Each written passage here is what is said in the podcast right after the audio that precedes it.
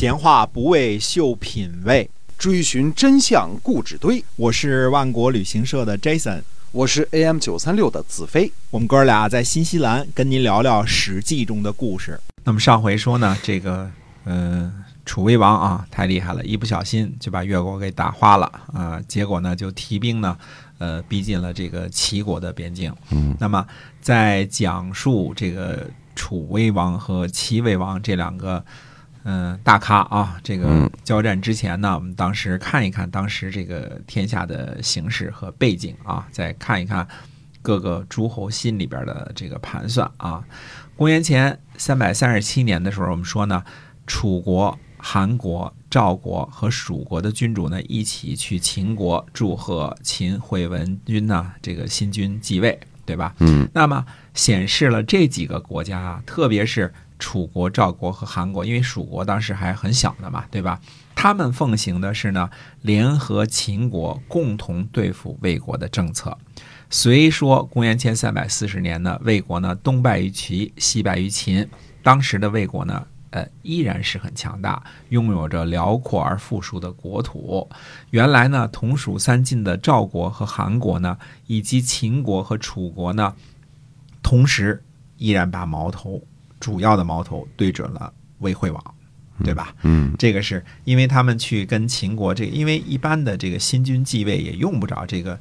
呃，大国的国君去朝贺嘛，对吧？对。但是四国的国君去为了这个秦国新君继位去朝贺这件事情呢，确实是不同一般。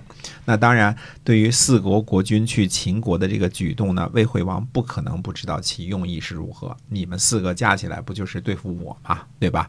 那么魏惠王这个时候呢，应该呢，也应该从以前总是面临着东西两线作战的这个不利。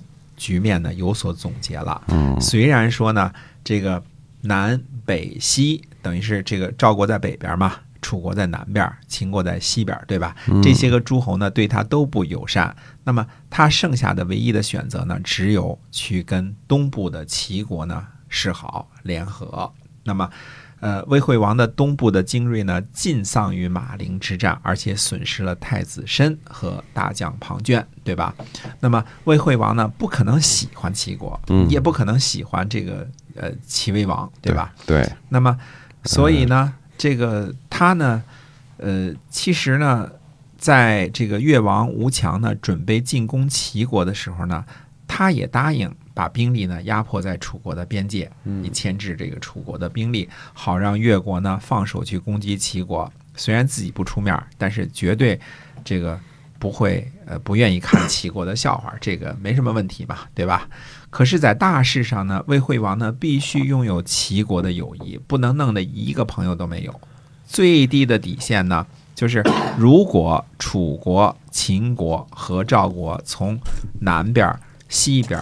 北边三个方向为难魏国的时候呢，齐威王不要在东边再捅一刀了，因为那就是，呃，东西南北一块捅刀子，那就受不了了，对吧？所以战国时期的这个谋略呢，都是什么？呃，一肚子的小算盘，总是计算着什么一石两鸟、一石多鸟的这种主意，就是恨不得不占人便宜呢，就活不下去这种感觉。战国有策嘛？哎，对，同时呢又不讲信义。呃，都是准备好了，随时翻脸啊！这个都是一肚子的坏水儿。那么去徐州呢，尊称齐威王为王，这个呢，对于曾经雄霸天下的魏惠王来说呢，应该是比较屈辱的，对吧？原来他是自己是头嘛，对吧？可是呢。大丈夫能屈能伸，亲自呢去徐州走一趟呢，还是必须的。用笑脸呢，这个面对刚刚痛打了自己一顿的齐威王，其实这个滋味并不是特别的好受，是吧？自己的儿子太子，对吧？刚给这个被俘还是被杀啊？这个，然后大将庞涓也是加着加上精锐的东部的这个军队都被干掉了，对吧？这并不是一件开心的事儿。可是。我们看出来，魏惠王呢，他也不是个义勇之夫，因为义勇之夫呢，做不出这种忍让的事情。对，魏惠王呢，还是相当的隐忍和顾全大局的。嗯，所以有的时候大家在看历史的时候啊，不要因为说魏惠王呢没有重用孟子而产生一种说这个人昏庸无能啊，对吧？不要产生这种印象啊，因为孟夫子呢。后世名声太大了，而且孟夫子是个圣人，嗯所以我们自然而然的呢会对孟夫子呢产生一种亲近的感觉。对而对于这个魏惠王或者梁惠王呢，这个不能任用贤能呢，产生一种他很昏聩的印象。嗯那么实际上并非如此，魏惠王这个人还是很了不起的。啊，纵观这个徐州相望的这个事件呢，魏惠王的处置还是很得当的。嗯，孟夫子呢希望他推行仁义的方略，这种呢不可能在短期内奏效。对吧？嗯你教化人民，让他们学好，这事儿他不可能短期奏效。对，对于强敌环伺的魏国来说呢，当时求得生存，这是最主要的一个任务，对吧？嗯必须达成这个局面才行的。那么任何人呢，处在当时魏惠王的情况之下，如果能够做出同样的决策，那已经算是很高明了这个嗯不能跟他前期的这个过分的狂妄、迷恋武力的这个错误呢相提并论。这就是说，呃。魏惠王这个人是低得下头去的，嗯，这个受得了气的。实际上呢，魏惠王去徐州尊奉齐威王的时候呢，还是受了不小的侮辱的。这个事儿呢，呃，发生在这个这个齐威王和魏惠王这个徐州相望之后啊，两国关系恢复了正常化了，对吧？嗯那么齐威王呢和魏惠王呢一起去郊区呢打猎，那么魏惠王呢就问齐威王说：“呃，齐国有什么宝物吗？什么宝贝吗？”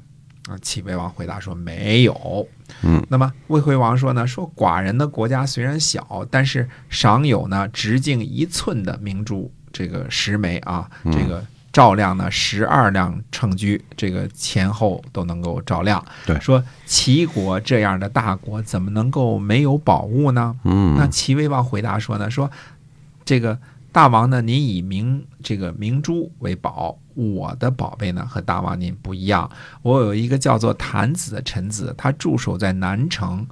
楚国人呢不敢来侵犯，泗上泗水上的十二个诸侯呢都来朝见。我有大臣呢田盼，让他守高唐。这个赵国人呢不敢在东部的黄河里捕鱼。嗯，我有叫做千夫的一个官吏呢，让他守徐州。结果呢，呃，燕国呢祭祀北门，赵国呢祭祀西门。从这两国呢迁徙来跟从他的这个人民呢，有七千户人家之多。嗯，呃，我有一个叫做种守的臣子，让他呢防备贼寇。结果呢，呃，齐国道不拾遗。有这四个臣子，将赵要千里，哪里是十二乘车那么简单呢？魏惠王听了之后呢，很惭愧，啊，我们说现在的话来讲，这是一碗很不错的鸡汤啊。这个 这个，呃，魏惠王呢，只是问问齐国有没有宝贝这么回事儿啊。哎结果呢，这个呃呃，齐威王呢，这个灌了一碗大鸡汤，对吧？嗯说比你那个夜明珠呢更更能称作宝贝啊。哎，呃，不过呢，这个四位大臣之一的这个田盼呢，其实就应该是马陵之战战胜魏国的主将，当时啊。嗯，这个，呃，但是这个记载呢，语言不详，它也可能是田忌，也可能是田盼盼，对吧？啊这个是这两个不是一个人啊。嗯，那么魏惠王呢，听了这这个鸡汤之后呢，肯定是不太高兴了，当然了所以这哎个不太开心嘛，对吧？你这教训我呢嘛，对吧？嗯，呃，而且魏惠王人这儿是扯闲篇儿呢，跟你聊聊天儿嘛，对吧？你怎么就聊岔了呢？啊，对吧被？你一通说教，齐威王这个就就给你一一碗鸡汤就灌过来了，嗯对吧？那么我我个人认为呢，其实魏惠王这次打猎呀，其实等于是被齐威王给羞辱了一顿，嗯，意思你这个怎么这个不懂得任用贤能啊，是啊，吧？你看看我，我把哎，我认为的宝贝是我的大臣，我的人才啊，对嗯，那么当时呢，齐国呢，呃，好些贤能的大臣，什么邹忌呀、田忌呀、田盼呀、田婴啊，呃，这些都是些个什么人呢？会对后世有些什么影响呢？什么张盖呀，什么啊张丑啊，这个没错，他手下一堆这个有有有齐威王手下啊，这一堆这个贤明的大臣啊，嗯呃，这个我们这个上次说了一个这个身有残疾的这个孙膑啊，嗯赛马又是捡造的，就把魏惠王的这个霸业就给断送了啊。啊那么到底都是些个什么样的贤人，干了些什么事儿呢？那么下回跟大家这个叨叨叨叨叨一下这个齐国的这些个大臣。哎，齐国这些个齐国的这些大臣还都是响当当的啊，个在历史个有特别哎大大的有名，哎没错，嗯，每一个拎出来的都能都能写都能出一部书了啊，没错哎，哎所以我们大家呢一定要关注我们这个每周四的这个万国人在旅途的节目，不但呢要告诉您特别嗯实用的旅游信息，嗯，这是主要的啊，哎对这是主要的。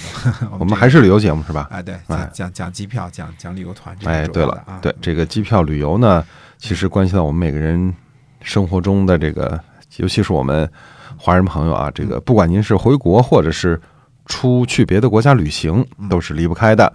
那么零八零零幺幺六六八八，在听了我们今天的这个旅游信息之后呢，我想一定会对您呢是有所帮助的。嗯。啊，那么这个电话号码呢，大家也特别熟悉，哎，这个零八零零幺幺六六八八，您可以拨打我们这个电话。那在下周四呢，我们来继续的跟您继更新一些个最新的这个对，分享一。下这个哎这个，还要分享一下这个《史记》中的故事啊。这个是给大家一个乐儿，让大家这个呃留心一下我们这个灿烂的这个春秋战国秦汉时期的这个历史。